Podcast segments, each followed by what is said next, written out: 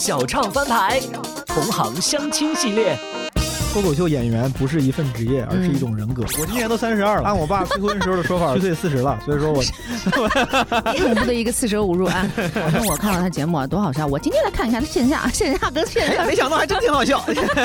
你怎么做这么详细的功课？我刚才问小畅，我说你们有提纲吗？没有提纲，随便聊的。我你这给我都调查细了。我感谢感谢，我很我受宠若惊。那你觉得你赔掉的这个数目，咱们不知道是多少啊？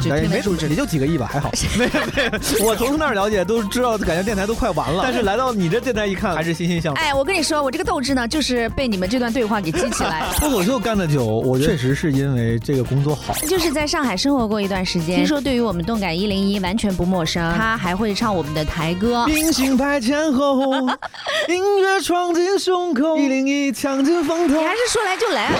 大家好，我是毛东，很高兴因为嘴皮子太溜太啰嗦而入选小唱的同行被倾慕。周六上午九点，让我们在小唱翻牌同行相亲系列里不见不散。哎呦，好，欢迎来到我们今天的小唱翻牌，让我们有请毛书记毛东。Hello Hello，大家好，谢谢小唱。我我这么说吧，就是喜剧从业者。是不是一言以以概括了？对你这么说，确实我是脸上贴金了。但这么说，我确实感觉挺厉害，我挺开心。那如果让你自己去定义你自己目前的一个身份是？我自己给我我，你像我微博介绍，我特地写了一个喜剧演员啊。但说实话，在喜剧这个范畴里，演的最多的还是脱口秀。嗯，除此之外，虽然别的什么 sketch 啊，有时候演这些也有涉猎。嗯。但更多是个美好梦想。我很，我怎么能跟人家真的那种喜剧演员比？我反正就是个脱口秀演员吧。嗯，所以就是喜剧从业者。喜剧从业者。嗯，新鲜的消息呢是毛书记刚刚在七月份的时候呢，终于痛下决心辞职了。现在是身份更加纯粹的一个喜剧从业者。赚什么钱？不赚钱。之前呢一直说纠结，我到底要不要全职干这个呢？还是反正就是纠结当中。对，当时这这上份工作也干了。三年多了，差不多了。对你来说是挺长了，因为我们互联网公司本来就有你，你听过吗？互联网公司有什么三十五岁魔咒？对，听过。就是说到了三十五就差不多。我今年都三十二了，按我爸催婚时候的说法，虚岁四十了。所以说我，所以说三十二虚岁四十，所以说差不多该走了，你知道吗？挺恐怖的一个四舍五入啊。嗯，之前呢，因为毛东呢在上海生活过一段时间，对吧？在上海有有有公司啊，有工作啊，有第二故乡。第二吧，第二点五故乡吧，排得排得上吗？第二，排得上，排得上。反正就是在上海生活过一段时间，听说对于我们动感一零一完全不陌生。他还会唱我们的台歌，我不提醒你。他的排明星排前后，音乐闯进胸口，一零一抢尽风头。你还是说来就来啊，真的是。所以对我们的电台应该不陌生。然后呢，因为我们的小助理小迷妹嘛，机缘巧合啊，把嗯毛书记请到我们节目当中。对于电台的这个从业者的这个生态啊，他应该也是略有了解，因为现在的同事当中就有曾经从电台退下来的。但他那电台不行，我问我从他那儿了解都知道，感觉电台都快完了。但是来到你这电台一看，还是欣欣向荣。哎，我跟你说，我这个斗志呢，就是被你们这段对话给激起来的。我这个斗志，有有一天呢，听毛书记和他的同伴们的节目啊，其中有一位就是前电台从业者啊，毛书记说：“现在你们这电台生态是怎么样呢？”我也没。没这么横嘛？没有这么横。因为现现在那个环境怎么样呢？然后对方回答说。啊，都快死了，就非常言简意赅的。我正洗着澡呢，然后一听啊，都快死了，澡也不洗了，出来就开始 battle。现在我就把把毛东请到我们的节目当中，让他看一看全亚洲顶尖华语音乐电台。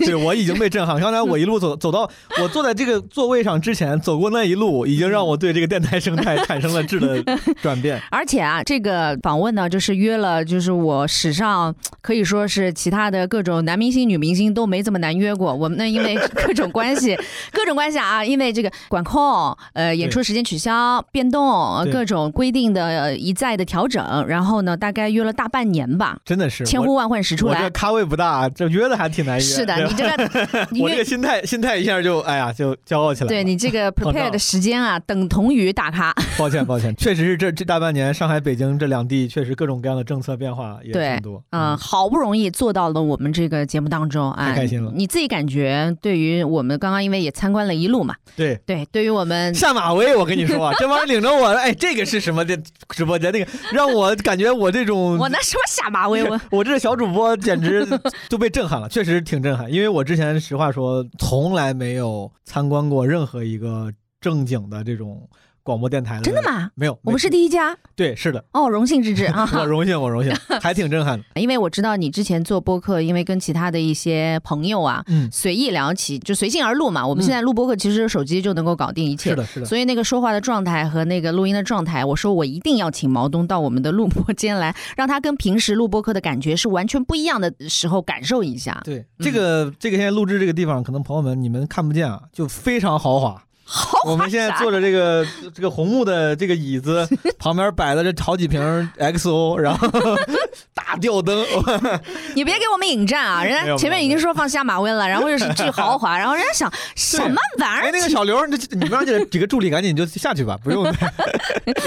你在上海生活的那几年，对我们这座城市的感觉怎么样？上海，我非常喜欢上海。在节目当中，其实你也不吝惜，完全不吝惜表达对上海的喜爱呢。是的，我刚去北京的时候，我记得。经常完全不掩饰的在公开私下的表达，就是觉得我觉得北京生活没有在上海生活舒服。嗯，呃，实话说也到今年吧，我在北京的第三年往上了。嗯，我开始觉得北京跟上海平起平坐了，因为习惯了。我就我我后来跟朋友聊，你在一个城市待过三年，你就会习惯它，就你觉得还挺好的。嗯，当时我之所以喜欢上海，因为那个时候也年轻，现在不行了。那时候我刚刚 呃大学。毕业在在国外工作一下回来，但其实还是学生心态，嗯，年轻人心态，就感觉上海太适合年轻人了，嗯，就吃喝玩乐，尤其是，呃，如果竟然还有国际这个地方加这个这个特点加分太大了，无缝衔接，是的，所以说当时我觉得上海怎么这么好玩好住，嗯，街也都窄窄的，好走，嗯，好逛。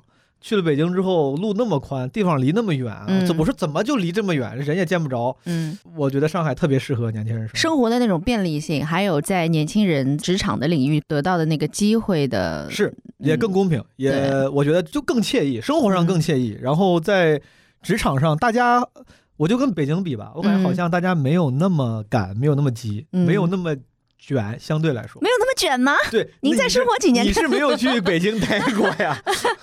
不是，我就我我说点那种就感觉有点抽象的，这个上海的大家工作可能也很努力，嗯，但同时下班之后心里总想着跟朋友约着去哪儿什么喝个酒，周日去哪儿吃个 brunch，总有一些跟工作割裂开来的自己的生活的部分。在北京呢。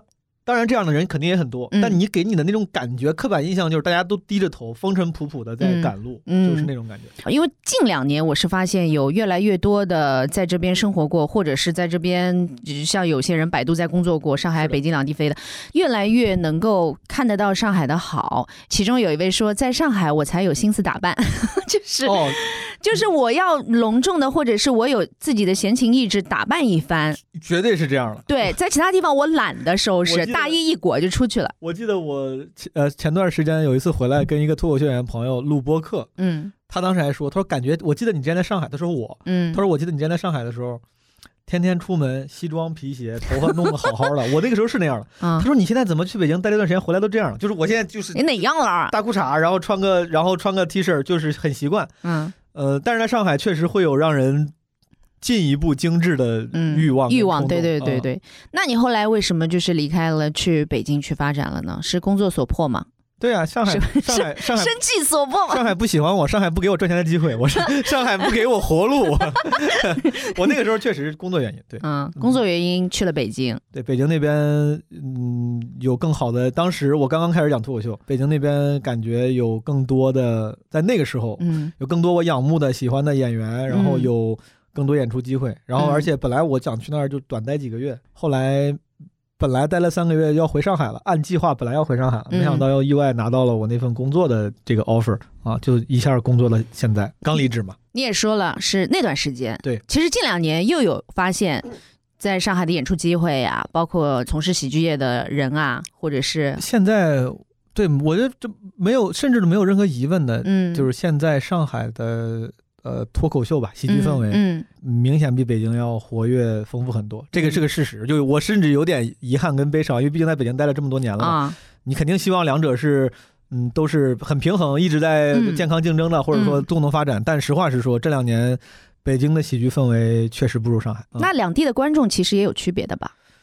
啊，我们之前讨论过这个问题。我刚开始去北京的时候，我觉得区别还挺大的，上海的观众更容易取悦。但后来讲久了，我后来讲久之后，我就发现其实这种刻板印象也不存在。就是就是看观众，有时候这场的观众可能北京更好讲，像那场上海更好讲，不一定。其实后来你讲的越久，越发现没有什么系统性的结构性的区别。对，嗯嗯，还是个体差异。但相对来说，如果非说的话，上海的观众可能因为。在娱乐休闲上，大家那个心态更 chill，更休闲，随意一点，他就更容易笑。相对来说，北京的观众稍微难取悦一点。会不会有这样一个原因，是因为上海的很多的嗯去看演出的观众，比如说去看脱口秀，我其实。很大程度上不是为了今天去看你有多好笑，我就是为了放松一下自己，解压，然后一个下了班之后的一个闲暇的时光，或者跟朋友一起去相处。然后北京有很多的观众，我嘿，我今天就来看你这场演出，我就看你有多好笑，能能把我逗成多乐。是，大家之前会觉得北京观众是有这种预期不一样，审核心态啊，对对对对对啊，因为北北方人本身对自己的幽默感也都很自信嘛，嗯啊。但你说的对，我觉得包括你，你刚刚形容那个上海观众的那个心态，我不知道是不是啊，但我觉得有可能是的。如果是的话，就太好了，因为那个就是正常的心态，就应该那样。嗯，就最好的观众心态，当然不是你过来审核的，你就得过来，你是来找开心的。只有你找开心的时候。你才能开心。嗯，你要是不想找开心，你就看再厉害的喜剧演员的演出，你你你满心悲痛，你也笑不出来嘛，对吧？所以说，我找开心那个心态是非常重要的。对，这种心态就比较的平和啊，然后预期也不高，不是接哟。矛盾，我看到他节目啊，多好笑！我今天来看一看他线下，线下跟线上，哎，没想到还真挺好笑。所以你之前其实频繁的都有换工作。是的，最近包括脱口秀。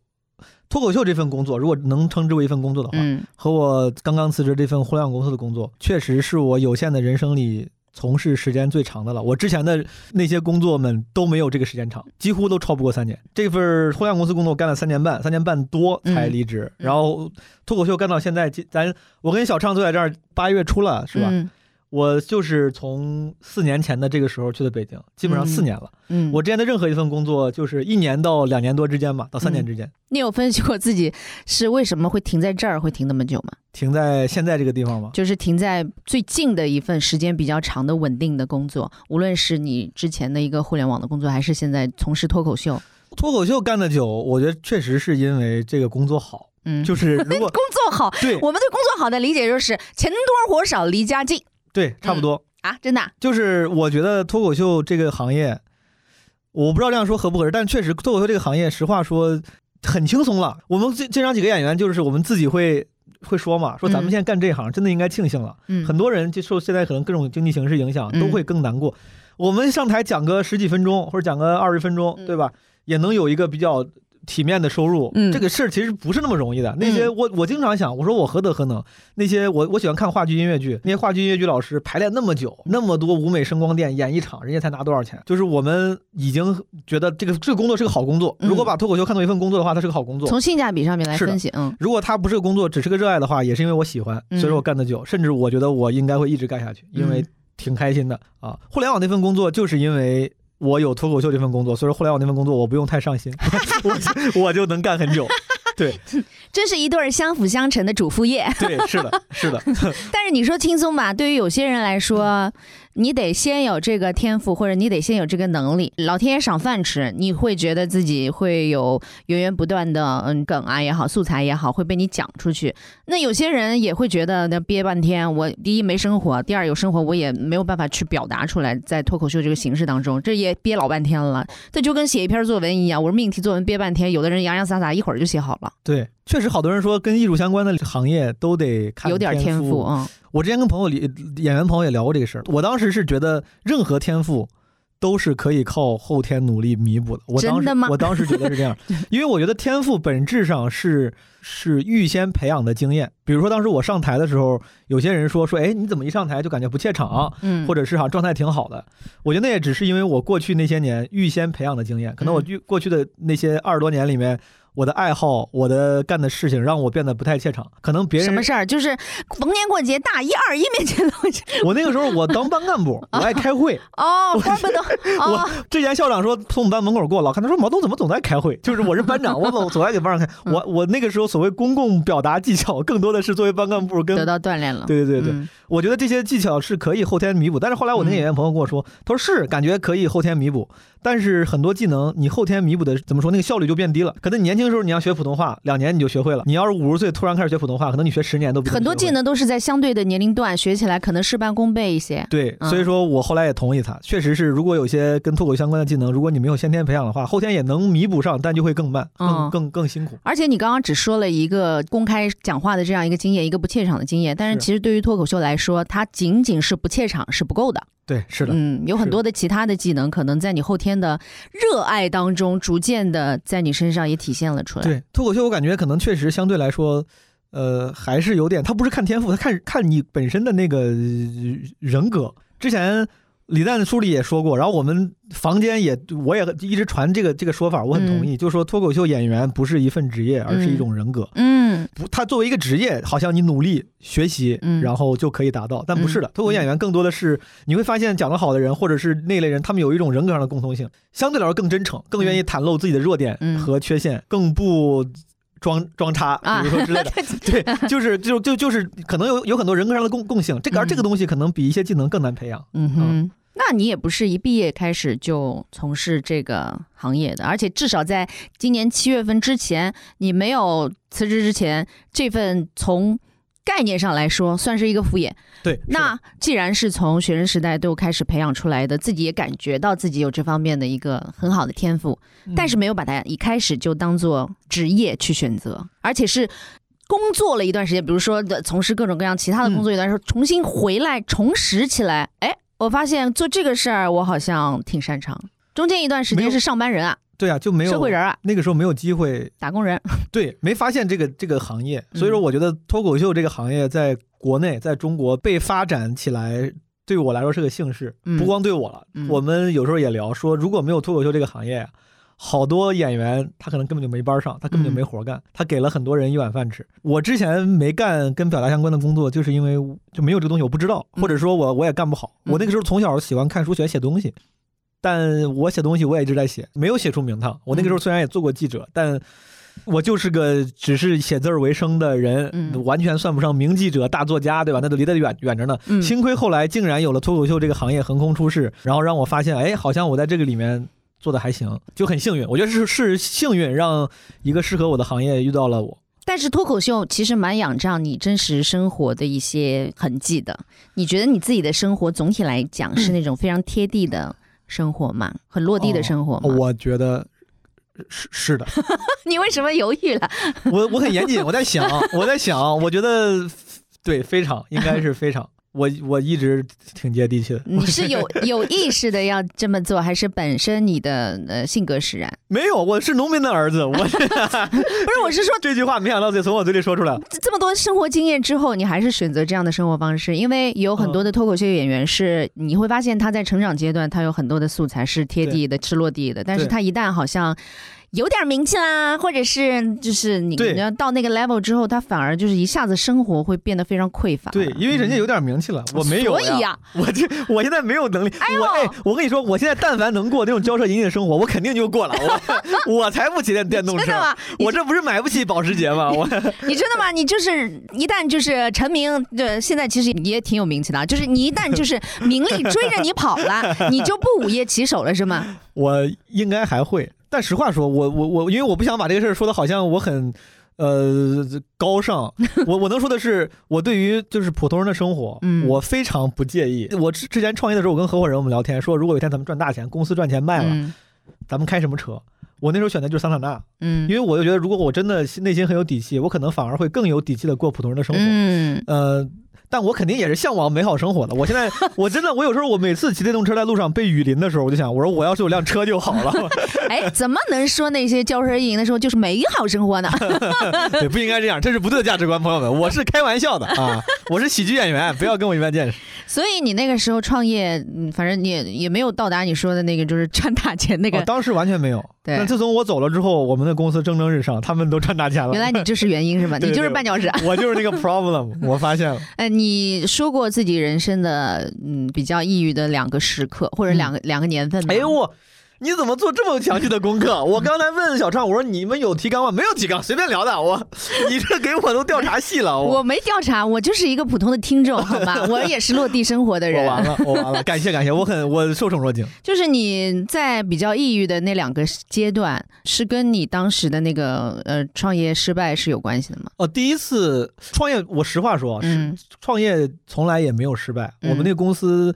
后来我退出了之后，公司发展的真的是公司没失败，你失败，蒸蒸日上。我当时更多的是眼高手低，好高骛远吧。我觉得可能对我来说，当时的发展的样子，我这人可能就没耐心，或者是沉不住气。我觉得不行，我觉得这个，我觉得自己成成长太慢了，我很慌。然后我就出来做区块链的投资。听上去怎么这么对对就就是然后你说直接的让我状态不好的原因是投资失败啊哦投资失败对对对对对。一个是一八年反正就是一八年你去了北京嘛对吧？对对对一八年那一年过得挺艰辛的。一八年那年对上半年是投资失败无所事事然后充满迷茫。年终的时候接触了脱口秀 看到了一丝光亮。但是呢债还没还完就是下半年之后几乎都在节衣缩食的去。省钱还债，哎，投资失败这个经验不是人人都想有，不是不太对，不是没有人想有，没有人想有投资失败这个事儿，没有人想有。但是我有观察到，经历过这么一次的人呢，有很多人重新站起来之后会非常不一样。其中有，你好像欲言又止，就是我有真的见过有人，就是当时比如说呃破产或者投资失败啊，或者是什么买了亏了啥，反正这就是赔了好多钱，然后自此进入到一个还债的阶段，通过了几年，还完之后，嘿，他东山再起之后，嗯。他真的比他欠债之前的那个状态好很多。首先是的，可能有很多人为这个这个这个历练嘛，没有一次有一些是这样。所谓那个鸡汤说的话，杀不死你，让你更强大，它本质上是有道理的。但对我来说，最最简单的、最直观的一个影响，就是在我那次投资失败之前，需要竟然什么，我人生中竟然出现了要还债这个事儿。这个事儿之前，我在上海那几年。我敢花钱，我特别敢花钱，就是我是那种就是典型的年轻人，可以月光的信用卡的钱，对对对，无所谓。而且当时我发现身边的朋友好像都这样，就是很敢花。我说我超前消费，超前消费这个意识意识太厉害了。就这，你这一个月工资拿多少啊？你这一顿酒就喝这么多钱。嗯，我发现哦，原来是可以这么生活的。然后我当时也就接受这种生活方式。投资失败还完债之后，我唯一最大的变化就是我开始攒钱了。我 就是能攒多少攒多少啊，就是忧患意识特别强。嗯，那你觉得你赔掉的这个数目啊，咱们不知道是多少啊？就天文数字也就几个亿吧，还好。没有没有，当然没有，我那小钱，我那小钱。咱们就是咱们就是问那个赔掉的这些钱，你最后觉得这个失败的经验对你的意义值不值那个钱？你觉得？不值，不值，不值。我我不知道，我想想啊，如果真说的话，肯定是值的。因为如我在想，因为如果没有那时候的投资失败，我的迷茫，我很有可能不会在家里没事干，天天在那看什么。美剧，然后看喜剧专场，从而去上开放麦。因为当时没有事儿干，有可能没有这个事儿的话，我根本走不上脱口这条路。如果考虑到走上脱口秀这条路的这个结果的话，它太值了。你看，这就是一个 turning point，对吧？对对对，是的。所以，呃，因为我之前正好在采访曹启泰的时候，他早年在台湾赔了一亿六台币啊，一亿六千万。明白。就是那个台币，这也太厉害。但是你想，九十年代换算成。当时那个价值来说，四五千万人民币总是有的。对，自此进入还债阶段之后啊，离开台湾，然后就是还债啊，然后就是五年的时间怎么？哎，后面出了一本一堂一亿六千万的课，就就就类似的就是出了书，然后在欠债的阶段，问每一个他身边的能够借得到钱的朋友去借钱。嗯，当然有人借，有人不借。是，然后。看清身边一些事情，这些都是自己的体会。然后在若干年之后，回过头来拥有了非凡的，你说人脉也好，友情也好，这些都是你在欠债之前不知道的事情，想象不到的一些收获。对对对，想象不到的事情，而因为这件事情生发出很多的可能性，是人生就会变得非常的不一样，也是一个当时的一个转折点。是的，我每次。有时候生活遇到低谷的时候，都是这么安慰自己的，都是这么安慰自己。有一些不一样的收获在前面等着。所以你看，就是除了学生时代培养的不怯场这样一个能力之外，其实更多的在你欠债之后，投入到了你的作品创作的一些灵感，其实是那段低谷的时间去阅读、观看，或者是作为一个纯有有影响，是的，观众的影响，让你踏上了这条路。对，那段时间因为很无聊。就天天就那段时间就不知道你哎，你有小张，你有这种状态不好过吗？像抑就是抑郁啊，甚至这段时间很低沉。这不前两个月刚刚经历过吗？哎，什么事儿？您给具体讲讲。就没没没没事没事。还没上班的时候，就天天在家里，也不知道是什么时候是个头的时候，就是心里也没。我觉得人最幸福的状态是目标非常明确的状态，这个时候人是。相当有底气和幸福的，因为你有一个目标。我有一个跟你类似的想法，就是我觉得人最幸福的时候，就像你说的目标，我觉得就有盼头。嗯，就是有盼头的时候，哪怕你这个时候绝对你在生活中的意义或者你生活的状态没有那么好，但因为你有一个明确的盼头，你说只要我努力，我竟然能走到那一步，你就会很笃定，对，心态你也会很积极。对我当时那段时间就是对没有盼头，然后不知道要干嘛，不知道应该怎么办。对，就在在天天昼伏夜出的，什么作息颠倒的，在家可以想见。对对对，就那种那种生活，胡子拉碴，身材发福，管他不管，就是整天没有不 发福。那段时间主要太穷了，吃不起饭，我一天只吃一顿饭，每天就在我家楼下，我记得特别清楚。什么？那得那是个什么路？楼下拉拉面馆，一天只吃一顿拉面。嗯，然后我故意会等到下午三四点的时候去吃，这样的话就就是吃完之后就兼顾两顿饭。对对对对对对，嗯啊，那段时间可瘦，那是我人生最瘦的时候。哎，可帅了，我跟你说。所以啊，一旦没有目标，一旦没有那个安全感，凡事就是不太确定。嗯，那个不确定性增加的时候，哪怕你当时那个状态。嗯，没有很差。你说我还是我，我积蓄一点没少，我钱一点没少花，我这该有的都有。但是状态马人马上就不一样，会非常慌。嗯，所以脱口秀救了你吧？是的，我我我觉得这就是幸运的地方。我不知道在某个平行宇宙里面会不会有一个更幸运版本的我，遇到了更好的契机，或者在更早的时间就走上了更幸运的路。但我我说实话还挺知足的，就是我能在一八年的时候，虽然已经这个当时已经也不年轻了，跟现在很多演演员朋友比起来，那个时候我也都。入行稍晚了是吧？对啊，当时我完全，我甚至犹豫了好久，要不要真的讲这个。当时好多朋友说，他说：“哎，你讲的挺好的，天赋还还挺好的呀。”他说：“你认真讲讲。”我说：“我都三十，快三十了，那时候快二十八岁了吧？”我说：“我都快三十了，我说我还做什么明星梦啊？我做什么演员啊？对啊，我说我做什么演？怎么可能？我说这个年纪我就做演员呢？我说我就当个爱好玩玩就好了。”当时幸亏我没别的工作，还是那句话，后来实在没别的工，实在没事儿干，我就继续干了。我觉得这个事儿现在回头想想还还挺幸运。那现在这件事儿变成你的主业之后，你有没有相关的压力会增加？因为以前好歹我有一份正职，对吧？能能不能演出那就随随随意。现在你就就剩这个了。我至今我其实我不知道这样说显得是不是我不够专注。我没有把脱口秀演员当做我全职的工作，就现在，我现在我不会，我不太好意思，也不太愿意说自己是全职脱口秀演员。我之前也挺全职的，就首先之前我有工作的时候，其实我也挺花心思，之后我也会花心思，但我不想把自己只限制在脱口秀演员这个框架里面，因为。就像小尚，你知道我本来也有别的爱好，什么做播客呀，然后我我也爱写点东西啥的。你是不是最近也学了一些什么？就是想要在短视频领域？哦，对，就是我觉得我能，我想干的事很多。就 就像我，尤其是我二十八岁讲脱口秀，哎，竟然还能讲出点名堂，这件事也给了我一点信心和启发。就是说不要嫌晚，你喜欢什么事你就去做，说不定就有什么好机会、好事会发生。所以说我不太。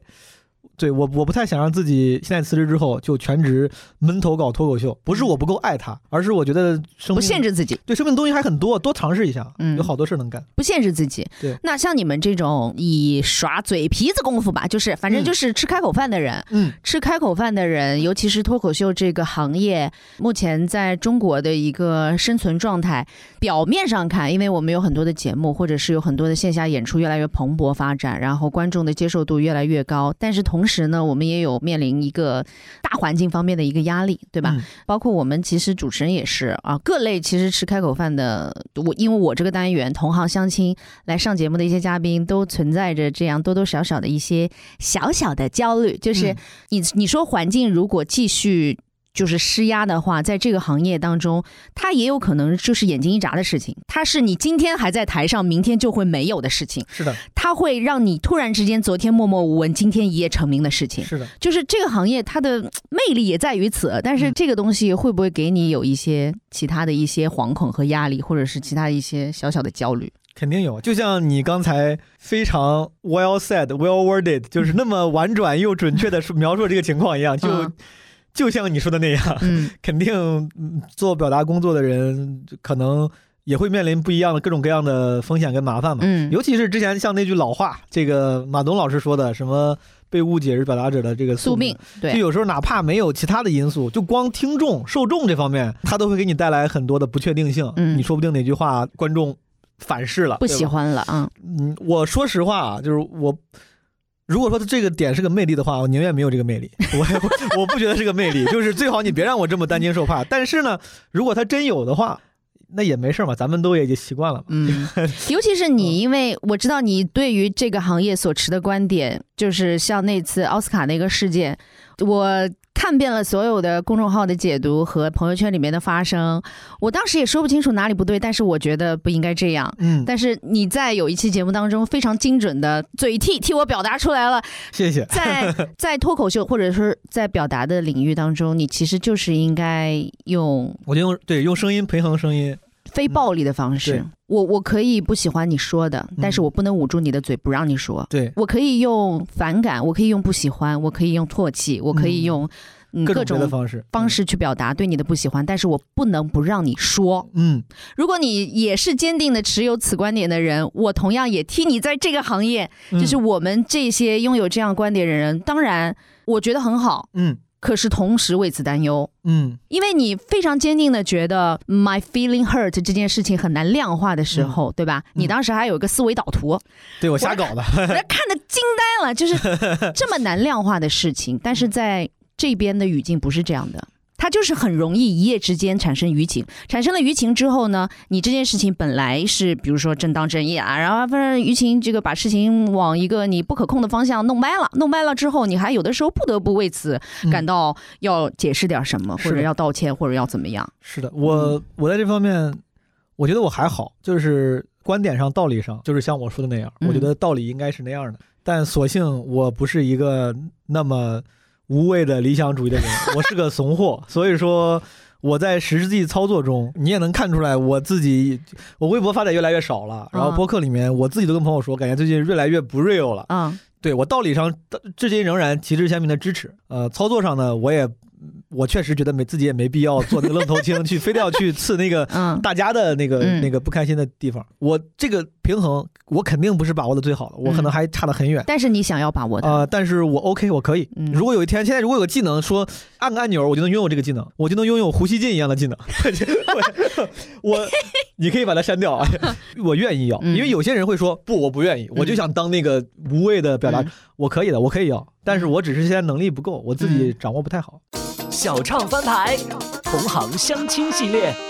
我在奇葩说上，我一看这儿蔡康永老师、马东老师，我怎么好意思在你们面前在那儿耍宝？不管是奇葩说脱口大会，我我上过节目，但是我一秒钟都没看。我现在我都不知道我演成啥样，更不用说弹幕跟评论。所以整体来说，你还是挺满意自己目前的一个状态。我不满意。你不满意的 part 在哪里？过得还不够好，但是 我只是恰好有一些爱好，就是花钱。之前我记得穷的时候去爬山，买了好多就是特别好的装备，假的装备。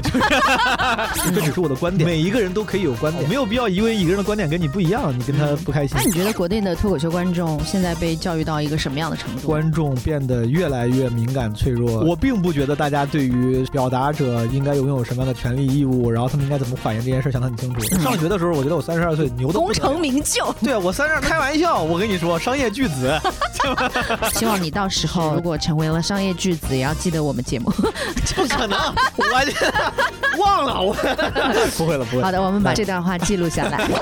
小唱翻牌的听众朋友们，大家好，我是毛周六上午九点，让我们在小唱三排同行相亲系列不见不散。那你觉得国内的脱口秀观众现在被教育到一个什么样的程度？他们在那套比如说奥斯卡事件的观点上面，能有这样想法的观众是少部分还是？肯定是少部分。我觉得这个这个事情，大部分人想不清楚的，就是就呃不不是大部分人想不清。我我当时那期节目里也说了，我说我是从两年多以前，因为演员朋友的一些线下演出的什么这种冒犯事件，嗯，我就开始思考这件事儿。我上网看别人的说法，尝试自己捋出来一个这个逻辑，因为它影响因素很多，想不清楚不是事实的影响，确实是它很复杂，尤其是有很多元素很难量化，很难想清楚。现在的观众。我并不觉得大家对于表达者应该拥有什么样的权利义务，然后他们应该怎么反映这件事想得很清楚。同时，我甚至觉得观众变得越来越敏感脆弱，越来越不光不光现在和中国，就全世界，就现在这个时代的人们，嗯，就变得越来越脆弱了。为什么会这样呢？自我，我这是我我我 我不是什么专家，但是我自己我确实思考过，我觉得大家就是变得越来越自我了。这个时代随着物质的极大丰富。大家受的委屈相对来说越来越少了。放在咱父母那代，我就感觉在我爸妈那代不是个事儿，因为他们受的委屈太多了，然后以至于他们不得不在早年间早就合理化这些事儿，觉得哦，生活就是这样的嘛。如果他四十岁受到一次委屈，他会觉得那我前面四十年都这么过来的，这生活本来就不会一帆风顺的。你但凡听过咱们上一辈人经历的那些东西，包括上上一辈人，你就会发现生活中像二舅的这样这样的事情，其实简直屡见不鲜。我三叔就是以 exactly 像二舅那样的人。我爸就认，就所有的全家从我奶奶都认了，这就正常，没有人去找那个医生，没有人干嘛的。但是咱们这代人相对来说成长的更顺一些，物质丰富一些，过得更顺利一些。然后这个自我，他们甚至都不会觉得我是矫情，他们觉得这不就应该这样吗？你怎么能伤害我呢？怎么为什么会让我无缘无故受委屈呢？这样想也是对的。当然，我不是我不是觉得受委屈就是对的，但是咱们尝试分析原因的话，我觉得是因为时代变好了，生活更顺了，大家更加自我，以至于对于。稍不如意的事情就会有更多的反弹。你觉得这算是过度维权吗？哦，不算过度吧。我觉得这东西没有，这没办法，这就是现实，这就是事实。因为我们从事相关行业的人，其实多多少少，你说表达行业的人，多多少少都会在自己不知情的情况下被说。有冒犯到谁谁谁，这是很常见的事情。我们平时做节目的时候，我记得在节目当中跟我搭档开一个玩笑，说就很寻常的一句句子哦，就是说。哎，怎么突然不说话了？就是形容一个人太沉默了，太闷了。我说你怎么有点小自闭啊？就那么一个寻常的话，就会被喷啊？是真的会有被自闭症的家长过来喷，说嗯，对我当时也觉得很匪夷所思，就是是真的有自闭症儿童的家长过来说，你们知道自闭症是什么吗？你们这样就是真的很伤害什么什么谁谁谁感情。我就心里想，哇，现在能被。伤害感情的事儿也太多了。我前两天在段子里还有个句，我有一句，我有个段子经常讲，我说我家狗都自闭了。嗯，新哥这家长没听见，要不然我觉得完了。就你你觉得坑是无处不在的，你也不知道哪一类群体他突然之间会被伤害到感情，但是你其实动机并没有恶意。对，就这件事情，就你刚才说这件事情，嗯，我本觉得它应该是常识。就是我之前在国外上学工作过几年，当然他们大部分地方根本就不如中国啊。但是呢，我觉得有一点我我很。我当时印象很深刻的是，他们那边有两个常识，我觉得可能在国内普及度更低一点。一点就是 This is my opinion，就这只是我的观点，每一个人都可以有观点。当你说了一个观点我不同意的时候，我不会被那么闹翻，因为我我是这个常识就是你有权利有一个观点，它只是个观点而已。对，哪怕你说不小沈阳比赵本山好一百倍，我都不会说你怎么能这么说的，就是我觉得 OK 啊，那是你的观点，这是个常识，没有必要，没有必要因为一个人的观点跟你不一样，你跟他不开心。另外一个常识就是，当别人表达观点的时候，他不拥有跟你一样的境况、上下文，对吧？你说那个什么自闭，他可能不是故意的。一个常识就是，我需要理解对方，对方没有必要为我的情感负责，他只是表达观点，他没有要故意伤害你。对，这两个常识，我觉得在我当时待的那个国家，可能普及率相对更高一些。大家通常好像不太会因为这个出问题。咱们这边好像似乎稍微普及率低一点。问题就在于这里，人人如果都明白，你说普及到什么程度？我现在说出来你也觉得很匪夷所思。我相信此刻正在听节目的人会觉得，what？我们在生活当中经常说啊，你怎么这么自闭啊？然后随便一说，你没有办法去想象会有一个自闭症儿童的家长会在网上就直接给你留言。拉啪的老大一段了，说就我的孩子怎么怎么样？你当时看了，心里也觉得你不是愤怒，嗯，你看的他那个反馈，你不是愤怒，你会是觉得内疚。就是你你你你所从事的这个职业，你说的这句话本来动机没有恶意，但是因为他这么一句话之后，你内疚的同时会觉得，如果你去跟他因为这件事情，对你委屈的同时，如果你因为这件事情跟他去 battle 的话，你的机构不会支持你。对，通常他们站在弱势的那一方，凡事都是在倾向他们表达正当的情感。我被伤害了，被伤害的那个人天然被认为是弱者，你必须要理解他。对，我觉得，呃，这个时候。其实本质上，就刚才你说这个事儿，我觉得挺有意思的。其实本质上，那些家长，我相信他们的感情被伤害也是真的。他们可能是真的觉得自己有个自闭症孩子，他们觉得这样说我不太舒服。但他他更应该反驳的、攻击的、反抗的不是你。而是这个流行文化，比如说咱们用“自闭”这个词儿，你会用，我会用，是因为“自闭”这个词儿现在慢慢已经变成一个形容词了，它不只是一个临床医学的名称了。嗯，咱们说，哎呀，我今天都自闭了，就是说我今天啊，就我当时很无语，怎么怎么着。如果你反对的话，你应该写篇文章倡议，说咱们能不能别用这种临床医学上的词来当做是怎么怎么着。至于你这个倡议的结果如何再说，但至少你的目标找对了，你的目标是这个流行文化。如果你只是攻击了一个我无意，只是因为受流行文化影响而用这个词的人，我何错之有啊？对吧？我这大家都这么用，这不怨我呀。你写报纸，你去搞倡议去，我觉得应该搞这个。就当然这个这这个是这个是说 的有点轻巧了啊，但是我觉得本质上这个是正确的目标。他没有这个能力，他能够触及的就是直接是的说你主持人。所以说我我可以理解，但是。某种程度上，这个这个曲线是有点问题的，可能需要咱们帮忙把这个曲线给走对。所以你看，所有从事表达工作的这些群体，包括直直接在呃线下开放麦的时候，你不知道底下做了哪一些很容易说到那个梗就直接伤害到你的感情的人。我之前听池子他也说，讲着讲着现场就有人站起来说啊，人们说那个河南人，河南人，据说池子。我当时，我我他他他他他他这个事儿的时候，我还没开始讲，但我是这个这个故事流传挺广的，就是说有观众要打他啥的，对，然后被北京人架上去了，白听出去，有这样的，有这样。对，所以就是你不知道会伤害哪一波人的感情，所以在这种如履薄冰的这种环境之下，讲开放麦也好，或者是线上其实限制更多一些，在这种工作环境之下，你是积极去寻求那个平衡的人。我积极，我太积极了，我我简直可我可太身段灵活了，我 我我为了赚钱，我们也不是了，我 我可以捡到滚动里去。我是觉得我这我是真的，我打心眼里无所谓的，嗯就是道理上我我我很坚定，就关于一个事儿是怎么样的，反正我的观点我很明确，嗯，事实是什么样的，我也我也真的能接受，我我没有特别拧巴，我觉得我能接受，因为。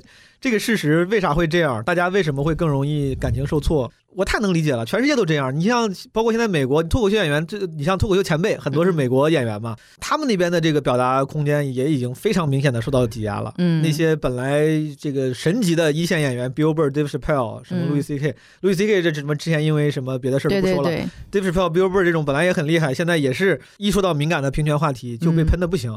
全世界都这样，我觉得。我没啥拧巴的，我理解，这就是大势所趋啊，这是大势所趋。你你看过那个 Afterlife 吗？看过，Ricky Gervais，我可太喜欢了。对，如果按照他那种活法，嗯，身边的人被伤害的肯定一大片了。对，Ricky Gervais 就是脱口秀演员里面，包括我当时录奥斯卡那期，我说很多 quote 就是他说的，他是在脱口秀演员。自由表达这方面坚持最狠的人，嗯，有从来不说 sorry。我甚至觉得那个剧当中这个人跟他就是相似度，表达方式和气质跟他相似度绝高。对他之前被观众怼过嘛，就是就是不不道歉，死不道歉。然后金球奖上他们的那个那个发言也是被。据说是什么金球奖所有的那些那个主持人开场发言最恶毒最狠的一次，那哥们儿他很狠，非常 mean 的一个人。但是这个他这样的生活方式也确实只有在那样的环境里能容得下这样的人。其实如果咱们这儿能容得下这样的人，估计也会有这样的人出现，但是暂时就没有这个土壤。对，没有没有。那你后来因为参加过《奇葩说》还有《脱口秀大会》这样的比较。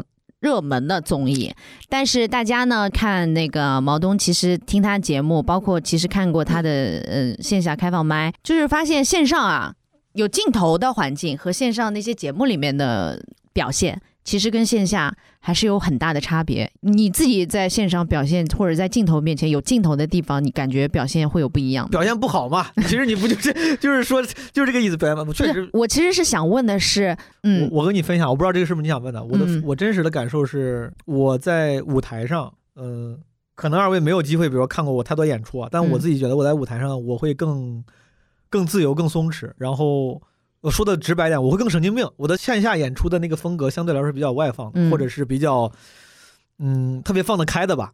可能不是很疯，但是我很很放很放得开，拉得下面子。我享受这样的状态，我在这个状态下演的也很好，大家也喜欢。然后我那天还跟好朋友在聊，我说为啥我一到线上节目我就使不出这一面了？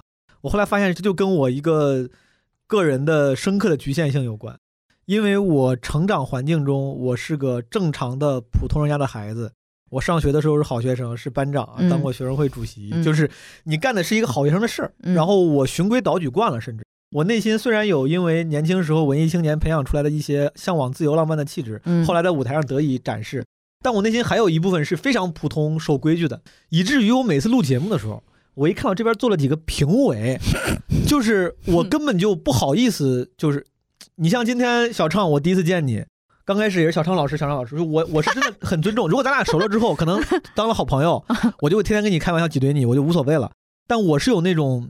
一开始的那种长怎么说？明白这种光环的人，我在奇葩说上我一看这儿蔡康永老师、马东老师，我怎么好意思在你们面前在那儿就是耍宝？我知道很多那种综艺咖他们放得下，我不行。我那一瞬间我那个职场人的性格就出来了，我特别想说，哎，我说老师你好，我特别想这样，我特别想 用那一面，我根本就放不开的。就是如果我要但凡跟你熟一点，可能我就放开了。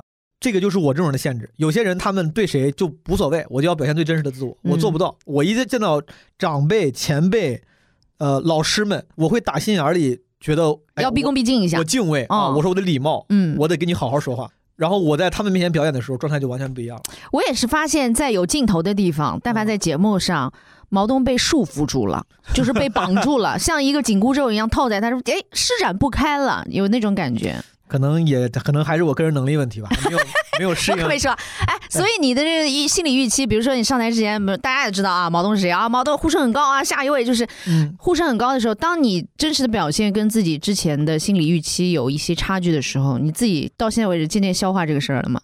我是我一直很 OK，嗯，我一直很 OK，我我是真的，首先我一定。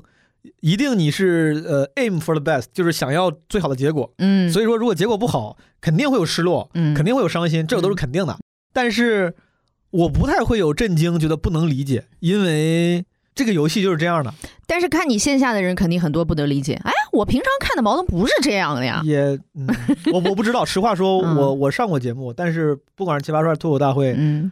我几乎没有看过任何人的评论，是吗？啊，我我我我很害怕，就是我从来这我所有上的是你没看，不是人家没评吧？啊，对对对，就我从来我不知道人家评没评，但我没看，我连节目都没看，更不用说弹幕跟评论了。我也从来不会去搜自己的什么这个别人对我的评论。节目那个视频，我到现在脱口大会的那个视频，我一秒钟都没看过，我都不知道我我到现在我都不知道我演演成演成啥样了啊！我现场经历过之后，我不知道在镜头里是什么样。挺逃避型的，对我是逃避型，我非常逃避。然后我觉得这个这个这个游戏就是这样的。不管是往大了说，所谓的怎么说，演艺娱乐圈吧，我们算是边缘的这个演艺娱乐圈，这个规则它就是有很多随机跟偶然性的。还不管是你往小了说，就是这个节目，一个节目也有一个节目的游戏规则，这个游戏规则可能跟你你想要的、期望的也不是完全一样。这件事情很多人不理解，或者是哎呀受挫、郁闷、愤懑，是因为他们没有接受游戏规则是这样的。我自己我接受这个事实了，不代表我完全就拥护这个事实，但我接受这个事实，所以说我。不管出现什么结果，我都会觉得就 OK fine，这没啥。那你眼见着周围，比如说你身边的人，哦，大家比如说在同一起跑线，或者 你身边的人，非常的 totally 很自在的在这两种。语境之下切换，有镜头没镜头，舞台上或者线下，就是整个就是切换的非常自如。哦，然后还嗯取得了更多的，比如说你所说的名也好，利也好，或者是一下子就是我们就说俗称就是出来了。嗯，哎，这一季又出来了谁谁谁，这一季又出来了谁谁谁。然后本来也都是你身边的这些同事，你首先你羡慕他们嘛，其次你心里会有什么其他羡慕呀？当然羡慕啊，嗯，非常羡慕。会有什么其他的真实的想法吗？焦虑吗？被焦虑啊，这都是最基本的，肯定啊，羡慕啊，焦虑啊，但也就这样吧。我那还能，然后呢？那他能干嘛？就是 然后就很正常吗？然后就没有然后了。对啊，我觉得这我不有些人我还挺看得开的，就是在人生中你的身边的朋友突然这他你的这女的一直不长得不如你好看，突然去 突然找了个老公什么巨有钱巨帅。我的意思是就是这种 看似说哎我俩本来是同性相，不应该呀，呃不不不不太合适吧？这种事太多了。我觉得不光你我，就是每个人生活中都会有这样的事情，内心暗自比较。我早早就习惯了，就是我觉得我仍但仍然会羡慕会焦虑。但也那可能就是我可能就这样了。那哎，每个人不不一样哦。有的人羡慕焦虑的同时奋起直追，有的人就啊 fine 哦，我心态上 fine，行为上我也直追，但你追不上，那就是能力问题吧？我觉得很有可能。你行为上直追了吗？啊，对呀，我因为我。我能怎么就是继续好好演出呗？我觉得演的还行啊，我至今仍然觉得我演的还行，就是还可以吧。那反正这就是我现在的水平了啊！我还能怎么直追呢？我也不能睡导演呀，就是就是我的意思是我我我在正常的做我的工作，我甚至也不觉得我在线上节目，比如说脱口大会上表现的。不理想，就是我线上线下不够切换自如。我觉得很多别的原因，然后甚至我觉得别的原因可能是更重要的，但这个就就就不多说了吧。哎，别的原因可能是说 啊，就是就是有很多可能我就我不知道，就是有可能很多别的我没有掌握的技能吧啊。但是我觉得在表演上，我当你像好像上一季我是中间嘴瓢了，没讲的特别好，但仍然就是那个演出，我现在不会。装叉说，哎呀，我说，哎呀，但我水平不是那样的，我十分当时只表表现出两分，我不会那么说的。我当时哪怕各种没讲好，整整体还是就是我就是我就就是那样的，我就是那样的人。就是如果那个不 OK 的话，那可能就是我不 OK，那就是真实的我。所以整体来说，你还是挺满意自己目前的一个状态。我不满意，但是 你不满意的 part 在哪里？就像你说的，没有出来嘛，那我肯定谁都希望有更富足的物质生活嘛。出来代表着有更富足的物质生活，我不满意是因为。就过得还不够好，但是，但是我没有什么不平衡，我不会觉得他有什么不合理，就我觉得这是这是合理的。哎，刚刚还在说，哎，没事吧？我们长得这么丑，还还有。哦，对，我觉得我觉得大家不应该呀，就是内心那个不应该啊，嗯，不能够啊。对，就就是这种失落是有的，这个失落跟你事后你觉得这个。这个合理，它不矛盾嘛？可是你觉得在物质上的成功，买大房、买车、买怎么，就是这种成功学，在你这边是，嗯，你觉得是认的？对呀，为什么谁不认呢？当然人都认了。我不认。你不希哦？你不希望买？我不是不希望，就是我没有那么高的或者强烈的物欲，说我在这个领域做的很嗯成功的标志就是我。赚到了很多的钱，然后就可以标志我很成功。嗯，这个是我不认。我觉得在任何一个行业里赚到很多的钱，可能都。不代表你在这个行业里面是成功的。嗯，我并没有说那个代表着我成功了，我只是想赚很多的钱而已。对我只是单纯的觉得赚钱挺好的呀，就是能够，可能我正好我的爱好都很花钱吧，就是我只我的爱好，我恰好我的爱好都很花钱。我如果如果我能再富裕一点的话，我觉得我会活得更舒服。就钱它不重要，但是我觉得重要的是你就哦，钱重要。老不是老有人说要自己过得开心嘛？嗯，我自己比如我身边有一些朋友。他们的爱好恰好不花钱，我发现他们自己就是在一个相对来说不是那种特别富裕的情况下，他们能过得挺开心的。比如有人喜欢写字儿、书法，我随便说，就是在家能干的事儿。我只是恰好有一些爱好就是花钱，我觉得我这人就是浅薄。你什么爱好花钱？你比如说我喜欢旅游，挺花钱的。我喜欢旅游，我喜欢之前爬山，每次去爬出国就是对，有时候爬爬爬那种高海拔雪山，请向导什么都都挺花钱的。爬山滑雪，装备也很多吧？装备也很花钱。哦，我们说差生文具多，就是对我我我我自己那个之前我记得穷的时候去爬山，买了好多就是特别好的装备，假的装备，就是 假的，因为没钱呀。我我我觉得那个是好的呀，有钱而且就是能让父母过得更好，这不是很好吗？我这是我最大。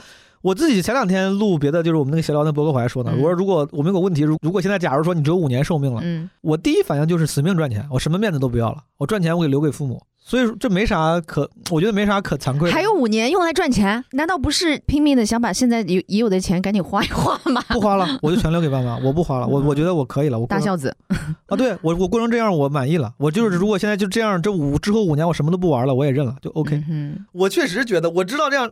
这样说显得很那个，因为一边好像，因为刚才我不知道咱们为啥聊到钱了，我只是觉得你问我对现在生活为啥不满意？我们是说成功的一个标志。我觉得我最大的不满意就是赚少了，就是生活还不够富裕。因为如果生活富裕的话，我能让爸妈过得更好。嗯，因为我自己没啥可说，我自己真的可以了。我觉得就是，如果明天我就我就挂了，我也就觉得也还行，这辈子过得也还行了。但是我觉得你妈妈。真的很棒，就是 你妈妈的，无论是观念也好，还是对你的期望也好，而且你妈妈的表达也很棒，就是你妈妈就是言语间朴实的表达了对于你的各种方面的满意，以及她也开会开多了，他都是，他对我妈挺挺好，他 就是呃，有一集我特别喜欢毛东的播客。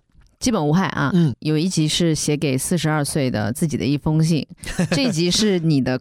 就是所有的播客当中，我最喜欢的一集。谢谢。然后妈妈的话的同时啊，你可以听到毛东非常憨憨的笑声。那个笑声一边在消解他听妈妈的话的时候可能尴尬，对吧？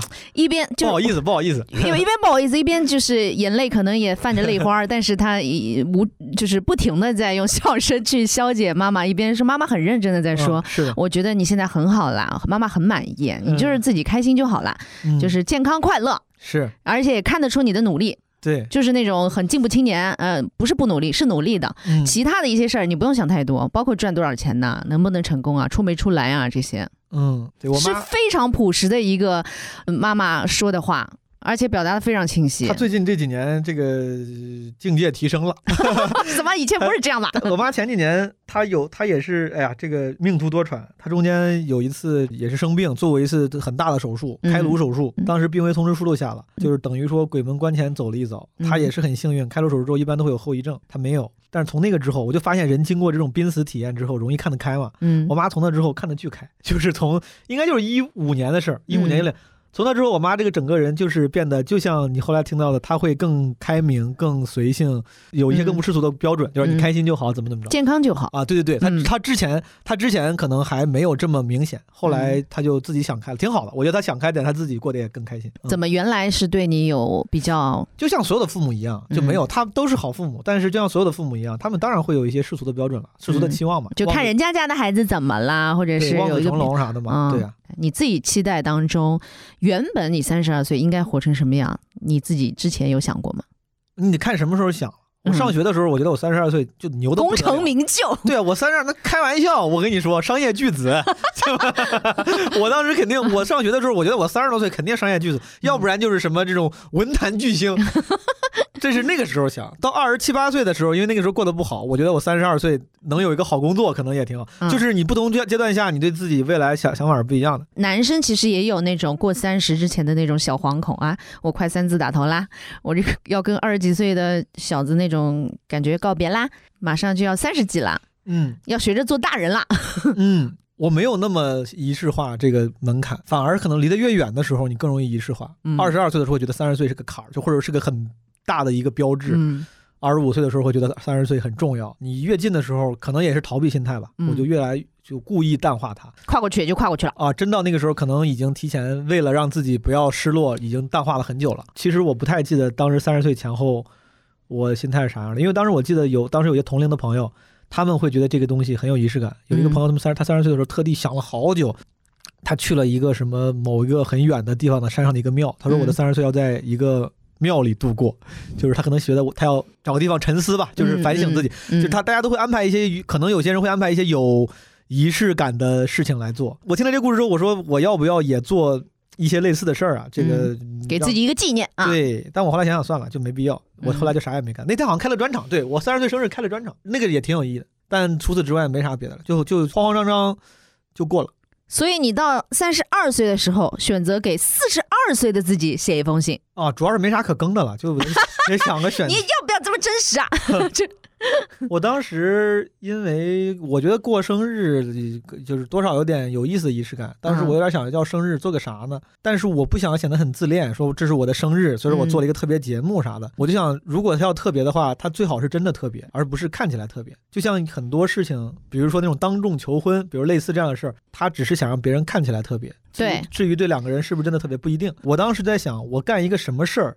是真的特别的，就是哪怕别人看不到，我也觉得它是有意义的。我后来觉得就是可能写信，为啥呢？因为其实有很多类似这样的节目，说给自己写的一封信，等等等等，有时候表演痕迹也很重。嗯，很多信你一看，那个信就是为了让别人看。对，就是我，你看，这是我给五十岁的落笔的时候就想着，我怎么读给别人听？是的，嗯，我当时干做这个事儿的时候，我想了很久，我说这个事情如果真的有意义，这封信必须得是，哪怕没有任何人看到，我真的对我会有用的。所以说我那封信里写的，是我至少当时觉得是真的，真的是我会。想给十年后的自己听，然后我也真的是打心眼里觉得，说不定这些话对十年后的自己会有用。而且你那个对象感真的是太强烈了，因为我当时想的就是，十年后的自己，如果咱们不考虑表演的话，那十年后的自己他最需要的是什么？我就想他如果过得好，他一定是不需要我的话。如果我那个时候过得很好的话，我说啥，我都会淡然一笑，对吧？这个对吧？坐在我的大办公室里淡然一笑。我觉得只有一种情，终于商业巨子了。对，我觉得只有一种情况，他可能真的会需要一些这种 来自十年前的声音，仿佛午夜梦回的这种提醒，就是过得不好的时候。所以说我几乎当时所有的话都是想，如果我十年后的自己过得非常不好，我要怎么安慰他，让他别想不开。对，这是很对我当时很真实的想法。所以你总体来说，你觉得你分析你自己是属于偏悲观的人，还是偏乐观的人？我觉得在两两方横跳，但是。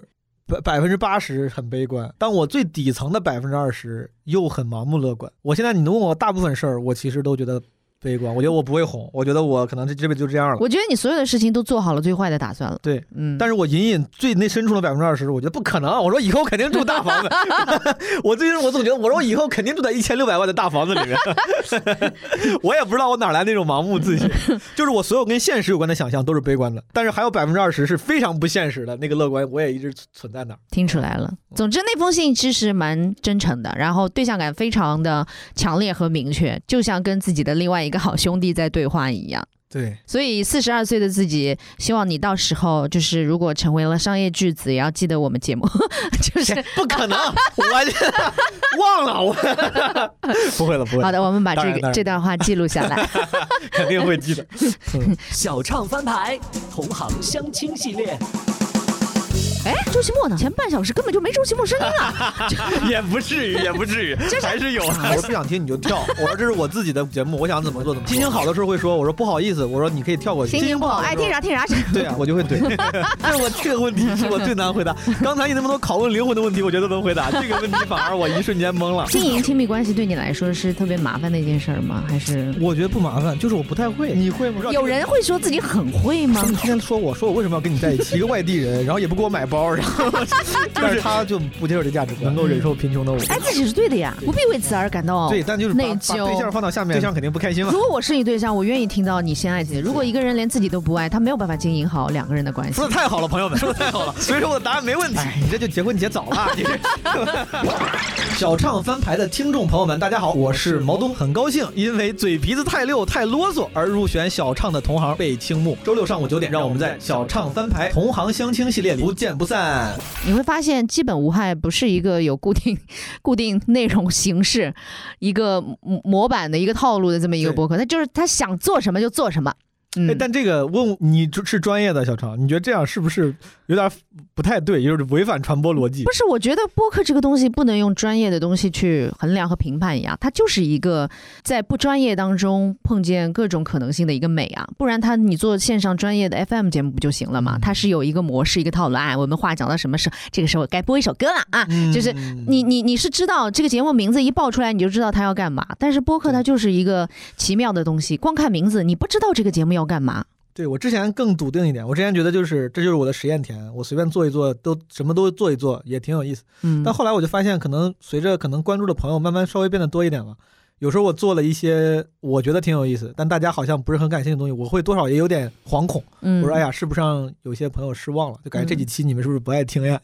我后来后来也有一点变得有点有一点点患得患失了。之前我跟你说，我第一次听基本无害的时候的那个心理状态哈，一般来说，因为播客是一个怎么说呢？你像小宇宙，它其实是一个平台，对吧？有很多人是根据自己所喜欢的内容去搜索，比如说我要听个呃，我瞎说啊，比如说最。最近我对周奇墨很感兴趣，我就搜“周奇墨”三个字，噼里啪啦，周奇墨上的所有的节目都出来了。是的，哎，那个时候我看到毛东跟周奇墨有聊过一期，然后我就把这期第一调出来一听，哎。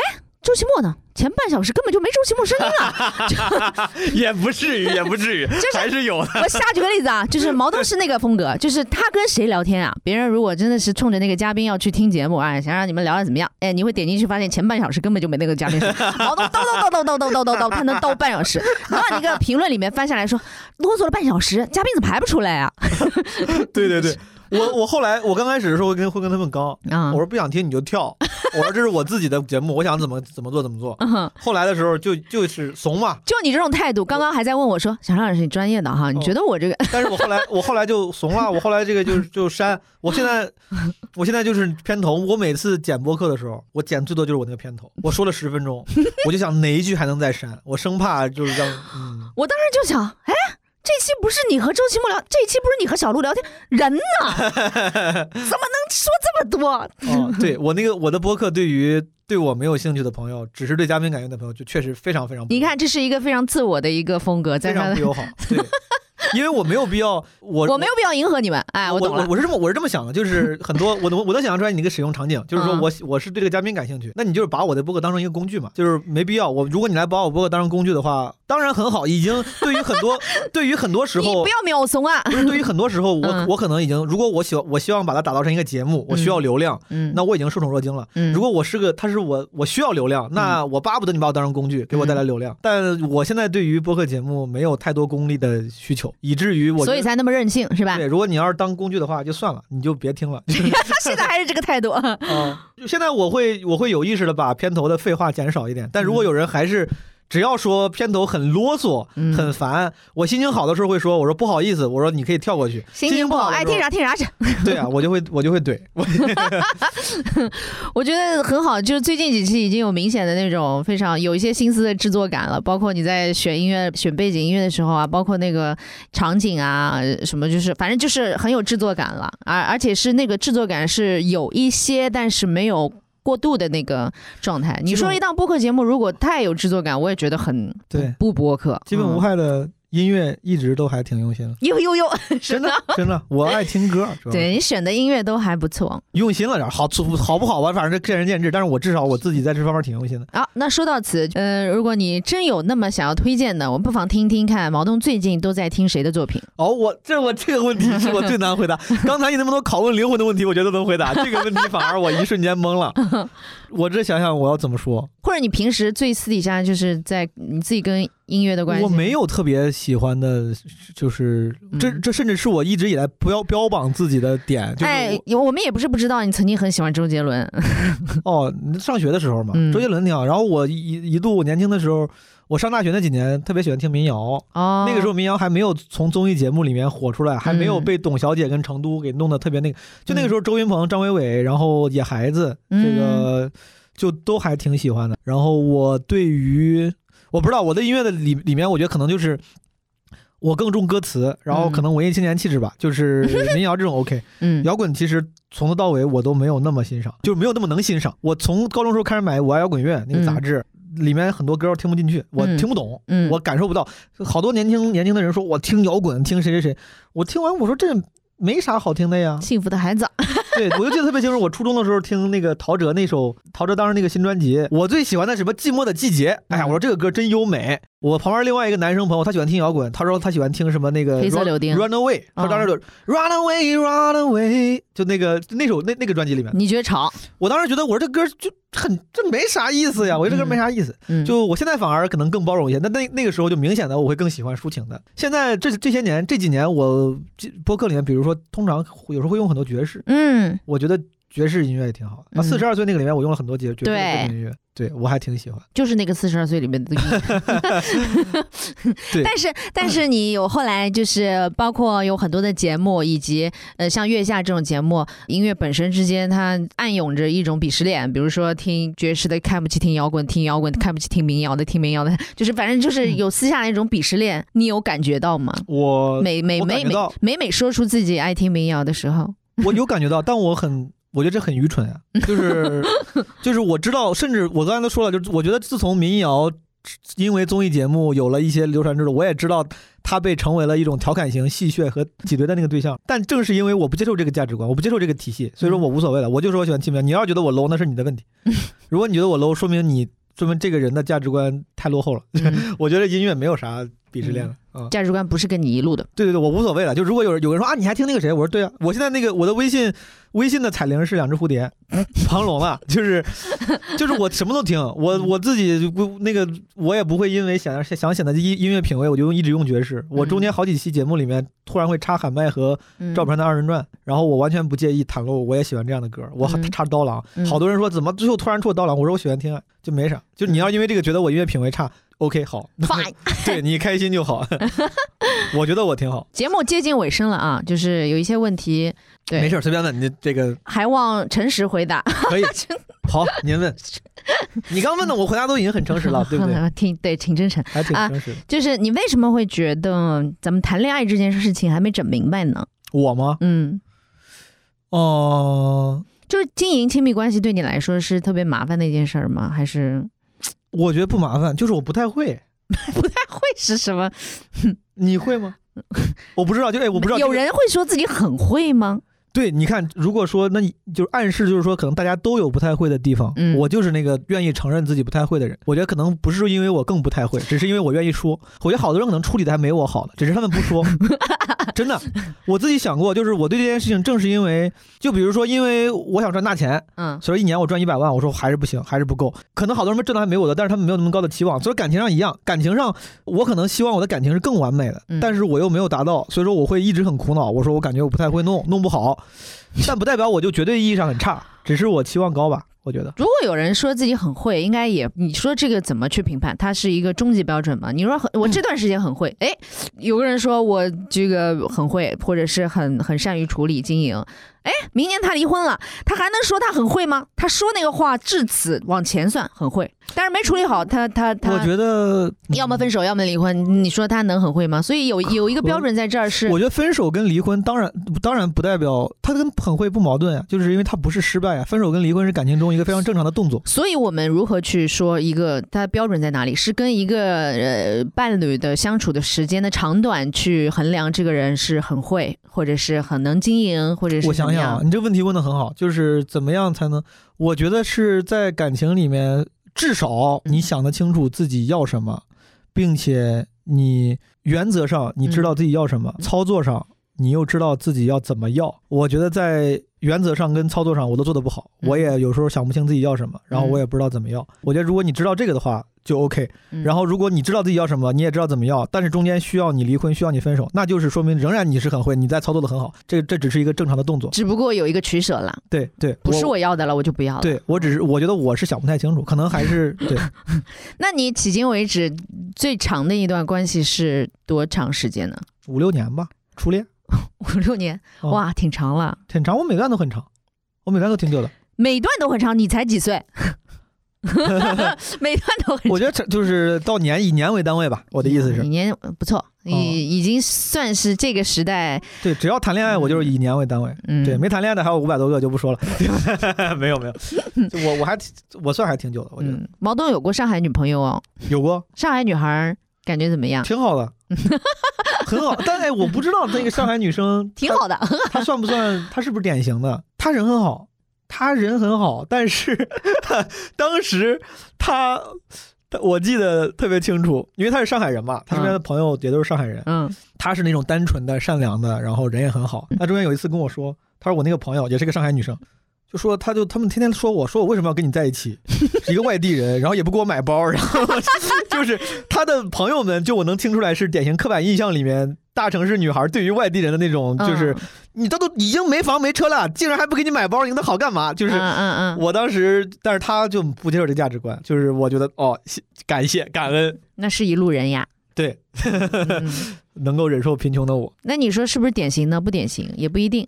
对，应该应该这都是开玩笑，刻板印象，我觉得肯定是什么人都有嘛。对，这可能跟地域也没有什么关系，但是确实有有有相当一部分上海女孩遭受了这样的刻板印象，觉得他们对物质的要求。对，其实哪儿哪儿都有这样的人，我们郑州老家也有这样的人，都有这样的人。你们老有人说上海人什么说外地人啥的。我妈天天还说呢，她说谁谁谁找了一个郑州户口，千万可不能找外地户口。啥？就是我的意思是，这种所有的这种这种心态，在某一类的价值观里面也都很常见，跟地域没啥关系。那你在四十二岁给自己写的那封信里面，你自己预计，因为你也不知道四十二岁的自己会不会有家室。对对，但愿有，我还挺憧憬家庭，希望有。你对这件事情乐观吗？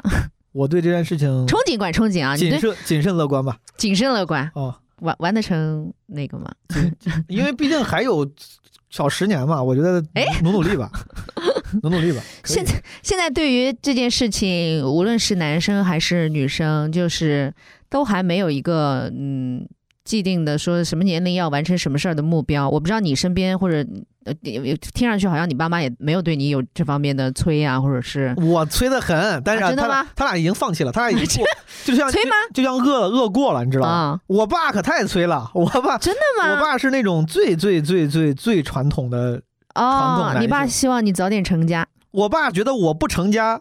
原话 quote 是家族的耻辱，真的吗？他说是家族的耻辱，就是之前他说你这这个年纪，他说我出去都没脸见人，就是他很。他很传统，传统，但是，呃，我爸好也好在，他一边有着传统，他不可改变的那些传统的价值观的遗留，嗯，但他一方面也在尝试理解我，嗯，所以说我们沟通是能沟通的。然后包括我跟他说，他虽然一边说我，但我现在这样，他其实也 OK 的。你应该也不当回事儿吧？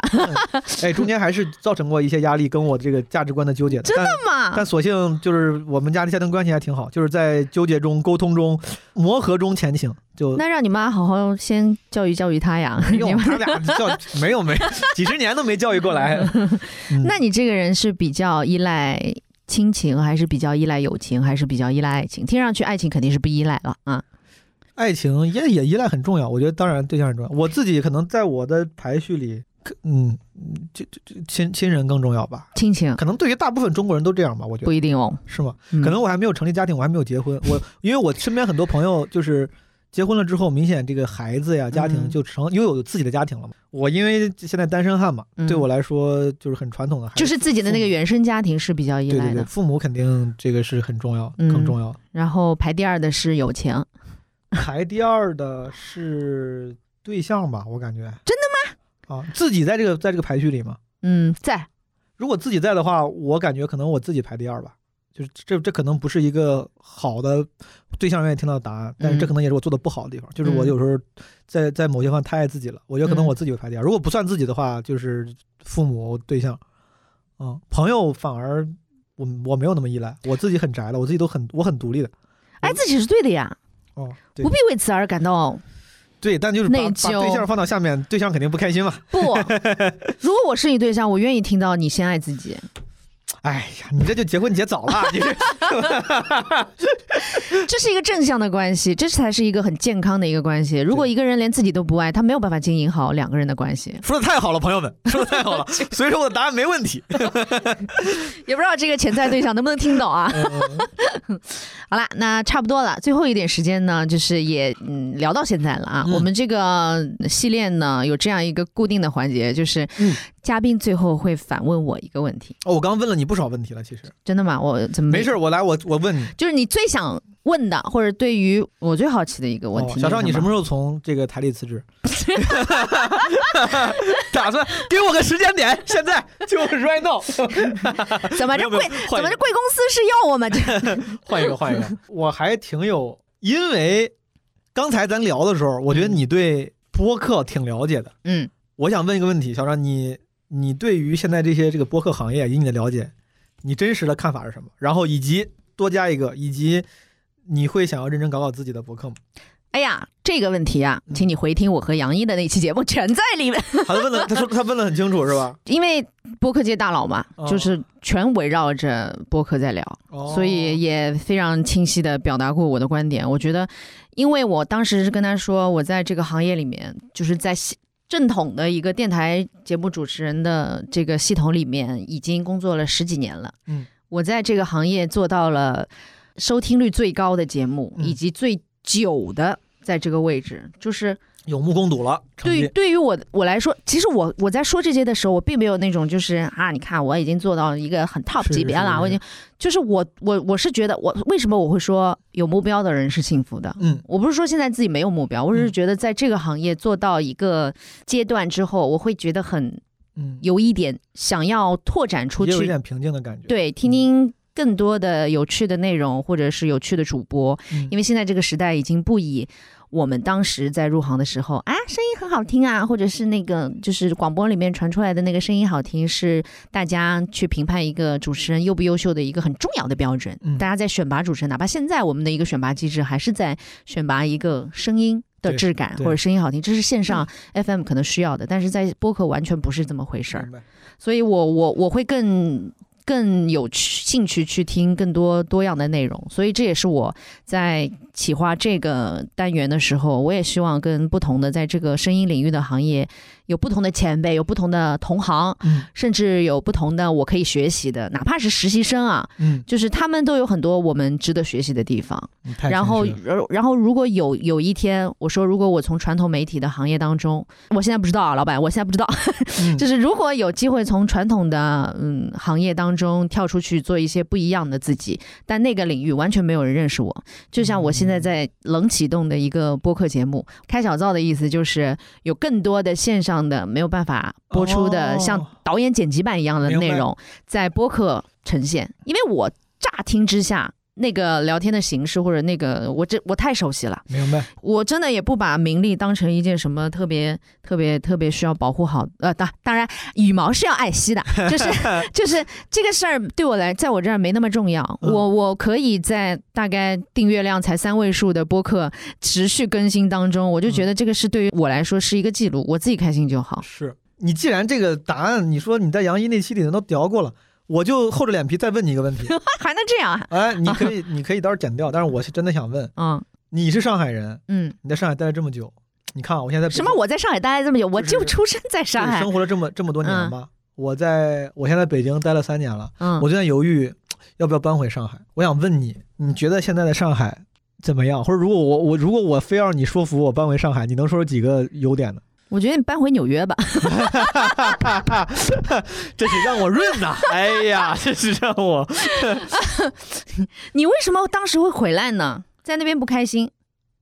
哦，真实原因是因为我作为第一代移民，任何人作为第一代移民，在都是很辛苦的，在国外会很辛苦。嗯，你很难被主流化，你你很永远很边缘。真的很边缘，尤其是你像我，你看我后面的成长轨迹，我有什么做播客、讲脱口秀，我明显是一个非常需要认可、什么需要主流文化灯光的灯光的人，就我需要被看到，我需要被认可，我需要被鼓励。啊，明白了。就我不是那种只要这个小康生活，买个大房子、买个车，过上美国梦那种所谓的那种生活我就 OK 的，不行，我得我得得有存在感，存在感对我很重要。而你作为第一代移民，在一个外来环境里面，那个好像很难获得，那个很难很难，非常难。你不喜欢那种平静的为了生计的生活？至少这个年纪，我暂时你想折腾一下？对我暂时不需要。我我当时想的就是，如果之后折腾了一一几年，折腾一辈子不行，嗯，那我再想办法过平静生活去。啊，但现在就算了。在纽约那个地方也很 tough 哦，就是很不相信眼泪的一个地方。是的，而且。就真的很不，就是就是有一种边缘感，你很无力。就是你你哪怕本来都可能每个好多中国留学生，大家很多人都是天之骄子，然后国内各有各的本事，各有各的背景。你过去之后，你也只是在中国人的圈子里面有点这个就是分区分，你永远进进入不了核心圈的啊。这个，但是我也很认真的思考过这个问题啊，为什么有那么多人想要进入所谓的核心圈？这就是看每个人的标准，你愿不愿意。你愿意富足顺利而低调的活着，嗯，还是想要折腾点的东西嘛？嗯，很有可能对于咱们我也做不到，但是至少你就感觉，说不定你是有努努力，你想往那个方向努力，是能看到那个可能性的。嗯。你在那边所有的那些厉害的人、牛逼的人跟不牛逼的人，就是在中国华人圈这个圈子里面有一些这个划分。这帮人哪怕你再厉害，你就是个边缘，你在边缘社会里面分的一二三四等。这件事情令人沮丧，就是我为什么只能当边缘人物？我就是我对这件事情带来的沮丧，明白？无法承受。嗯，有些人确实没有办法承受这个状态，是看你要什么吧？对，有的人他是我。不需要融入所谓的核心圈。我已经快到那个阶段了，我当时没有到，当时年轻。我明白，肯定有很多的年轻的人在那边。我觉得我干嘛？包括我们也有朋友从小就是，比如说在新西兰长大，然后觉得那个地方是是很很适合养老，放放牛啊，挤挤奶啊，种种樱桃树，然后就是一个很 peace 的生活。但是年轻人看不到机会，他头也不回的在十六岁的时候离开新西兰来到上海。年轻的时候 for fun 嘛，是吧？是所以对，就是要看你要什么。更多的就是，我觉得可能是某种年轻时候的冲劲儿跟野心，就你不想做 nobody。嗯，就在那边作为第一代移民，通常来说很大概率你是 nobody，哪怕你再努力，你是边缘的 nobody。他你我的意思往某个圈子，那个不是指的是阶层的圈子，更多的是你可以 make something，你不是 nobody。年轻的时候，当你想到你说难道我只能做个 nobody 吗？那个沮丧感、挫折是很大的。嗯，回到你提我的问题，你说要不要回上海？回上海是一个，就是其实我也是换个方法想问问你，想听你夸夸上海。作为一个上海原住民土生土长的，想让你跟我说点吸引我的理由，那个优点。完了。四月份之前我是能说，四月之后我也没什么底气，因为我我我之前有听到很多的脱口秀演员把自己定居的地方移居上海，然后就。在各种节目当中，其实是真非常真诚的表达，跟我小时候全国对于上海的那个评价已经非常不一样了。我个人也觉得上海提供给很多年轻人非常均等的机会，就是你只要努力，或者是你只要有这个企图心，你是可以抓住任何机会的。这一点在在很多其他城市，可能呃人情社会啊，或者是相对比较小的、比较闭塞，又或者比较讲人情。你说在某些地方，我也不是特指哪些地方了，在某些地方也会觉得呀。做一件什么事儿吧，你得认识，先认识这个领域里面的什么人，认识什么人之后，你得跟他吃几顿饭，靠谁引荐，巴拉巴拉的，就是捯捯饬了半天，啥事儿也干不了。但是在上海就是凭本事，我不管你认识了谁，你给我活儿就好，活儿好是一切，就是你给我看到你做了什么，其他的都不是太重要。所以这一点，我觉得对很多年轻人来说都是一个很好的一个机会均等，或者是一个比较好的一个对奋斗的一个环境。是的。之前我们小时候经常听说外地人说上海人排外啊什么的，你生活过三年，你肯定也非常切身的感受到上海人并没有像全国人民说的所谓的那种刻板印象说排外啊什么。对，全国人民跟上海人都一样，都很排外。没有 没有，上其我自己这个其实是我一个经常跟身边对上海不熟悉的朋友。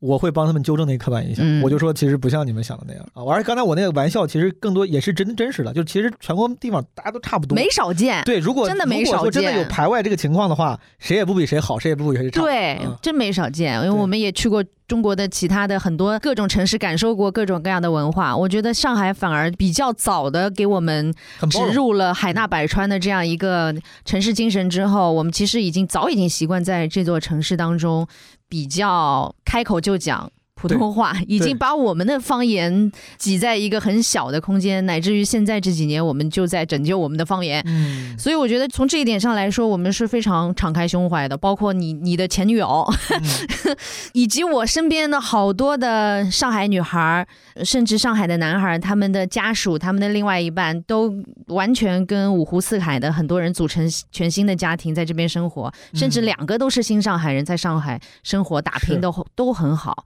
就一步步能够看到希望的样子，我觉得整个感觉还是相对来说，我因为我对上海很有感情，并不是因为我只是生活在这里，我真的很爱上海。嗯，有的时候我觉得能够生活在这座城市，我昨天还在过江。